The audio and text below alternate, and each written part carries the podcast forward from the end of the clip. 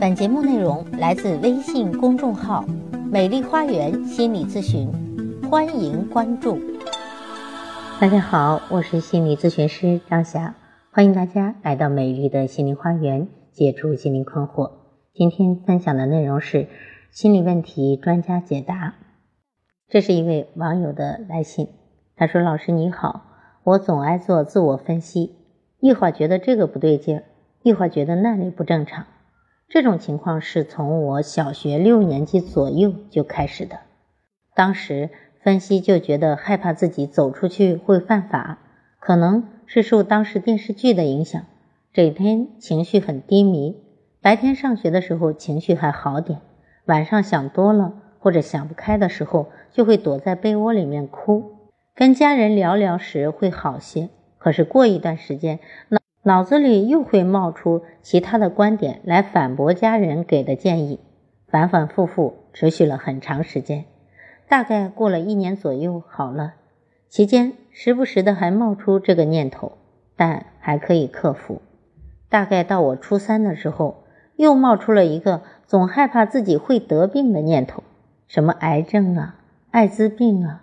如果别人拿我的杯子喝水，我都会怀疑别人有病。直接会把杯子扔掉。当时上的是住宿学校，由于不能与家人经常沟通，我也痛苦了很长一段时间。但毕竟是在学校，每天的生活很充实。后来也只是时不时的会想起，这段时间又会经常有一些莫名其妙的想法，可总算还是自己能够克服掉。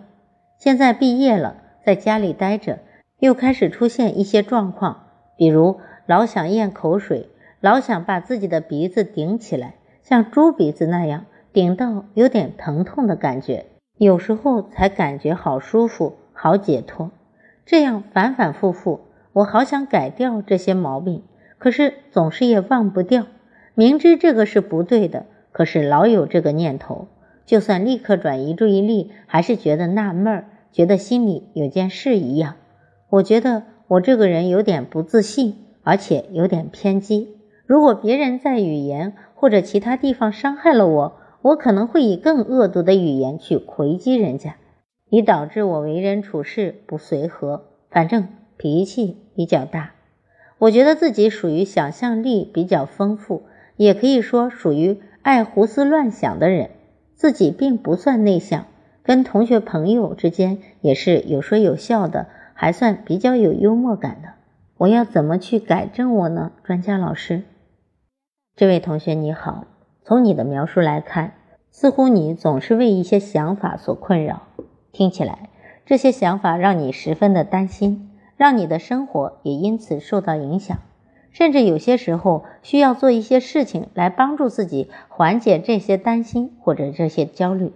比如，怎么老想咽口水呀，把鼻子顶起来呀？从你的描述来看，你有点类似于强迫性思维的表现。强迫性思维是指患者在脑海中会反复多次的出现某一观念或者想法，同时主观上体验到被强迫感和痛苦感。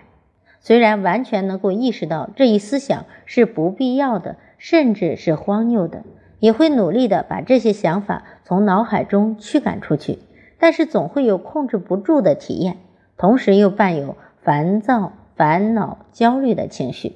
下面呢，我们来具体分析一下你所提到的问题。首先，我们先来看一下关于你的那些害怕的想法，比如怕犯法、怕得病等等，你都是如何处理的呢？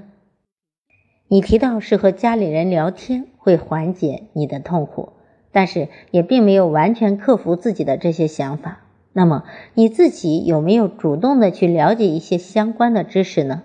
比如你。担心自己犯法，那么你知道自己做什么会犯法吗？或者你的哪些做法有可能会导致犯法吗？你对于法律法规的权利义务了解吗？另外，你担心自己会得艾滋病，那么你知道艾滋病的一些基本常识吗？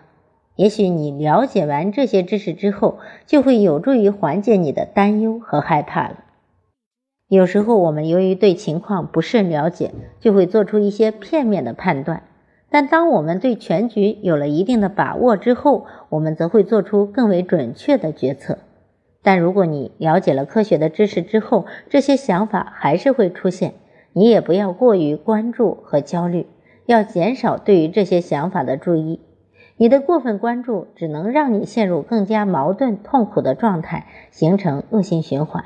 其次，你提到自己喜欢自我分析，有时候是一种理性的思考。会帮助你做出正确的判断，得到好的结果。但是有时候自我分析可能会导致一些错误的啊，或者导致一些偏激的想法。我想你在后面提到的偏激想法大概与这些有关吧。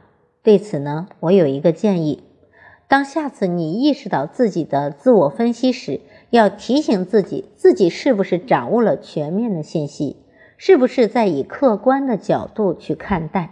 是不是在理性而不是在感性的情况下分析的？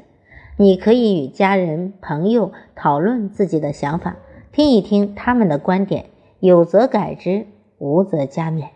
另外呢，你提到自己老想咽口水，老想把自己的鼻子顶起来，这已经属于典型的强迫性行为了。我很好奇，你都是在什么情况下才会有这样的行为的呢？是不是发生了什么事情？比如？你是不是因为感到焦虑、紧张或者痛苦？那么你是不是可以在相同的情况下有其他的解决方法呢？比如，如果你感到紧张，也许你可以多做几次深呼吸，或者把自己的紧张情绪表达出来。这样做也许会缓解你现在的状况，而不是用一些你认为是毛病的行为来应对状况。你可以采用转移注意力的方法来调节。当你出现这种行为冲动时，你可以尝试把自己的注意力转移到去想那些感兴趣的事情上，最好能去做一些你比较感兴趣的事情，比如听歌。希望我的答案能对你有所帮助，衷心祝愿你可以改变自己的这些行为。但既然这些状况你已经持续了很久了，而且也给你的生活带来了极大的困扰，我建议你最好还是在亲人的陪同下。找正规的心理咨询机构进行咨询和矫正。如果你信任我，可以来找我咨询。我的咨询微信是“美丽花园”的手写大写字母，也就是大写的 M L H Y 加数字一二三四五六七八九。也欢迎你关注我的微信公众号“美丽花园心理咨询”。好，我是美丽花园心理咨询研究中心的首席咨询师张霞，感谢大家的收听，咱们下期节目再会。